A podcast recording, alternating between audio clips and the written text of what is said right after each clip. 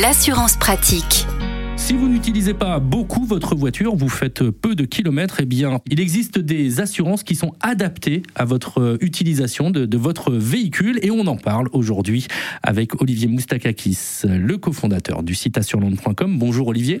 Bonjour Arnaud. Alors il s'agit tout simplement du Pay as you drive. Alors tout à fait, c'est, on s'est destiné à ce qu'on appelle les petits rouleurs, hein, avec une promesse à la clé, c'est de payer moins cher son tarif d'assurance hein, et sa prime d'assurance entre 15 et 30% hein, selon les contrats. Alors il y a deux types d'assurance qui existent en la matière, ce qu'on appelle l'assurance au kilomètre exact ou le forfait kilométrique. Alors l'assurance au kilomètre exact, c'est plus récent parce que c'est plutôt proposé par les néo-assureurs. donc c'est un boîtier euh, qui est fourni par l'assureur qui va être connecté et qui va calculer le nombre exact de kilomètres que vous parcourez.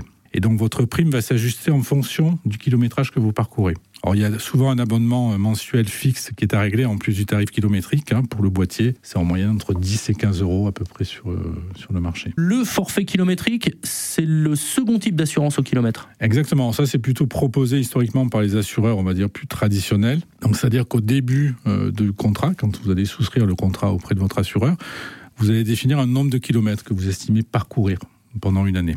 Donc euh, souvent la déclaration se fait en, photographiant euh, son compteur kilométrique. Hein. Vous devez chaque année euh, fournir une photo de votre mhm. compteur kilométrique. Donc voilà, donc c'est l'assurance au kilomètre. Ce qu'il faut savoir que ce soit à la fois forfait kilométrique ou kilomètre exact, elle a exactement les mêmes formules de garantie qu'une assurance classique. Juste une précision, attention à la fausse déclaration de kilomètres. Évidemment. Alors, si l'assureur ne s'en aperçoit pas, il n'y a pas de problème. Mais le jour du sinistre, ce que fera l'expert, la première chose qu'il va vérifier, c'est le nombre de kilomètres que vous avez au compteur. Et c'est ce qu'il va communiquer à l'assureur.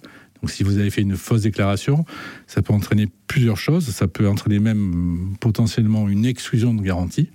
Donc, vous ne serez pas du tout indemnisé. Et si vous l'êtes, une diminution de l'indemnisation. Olivier Moustakakis, merci beaucoup pour vos précieux conseils. Vous êtes le cofondateur du site assureland.com et on vous retrouve la semaine prochaine. À la semaine prochaine, Arnaud. Retrouvez toutes les chroniques de Sanef 177 sur sanef177.com.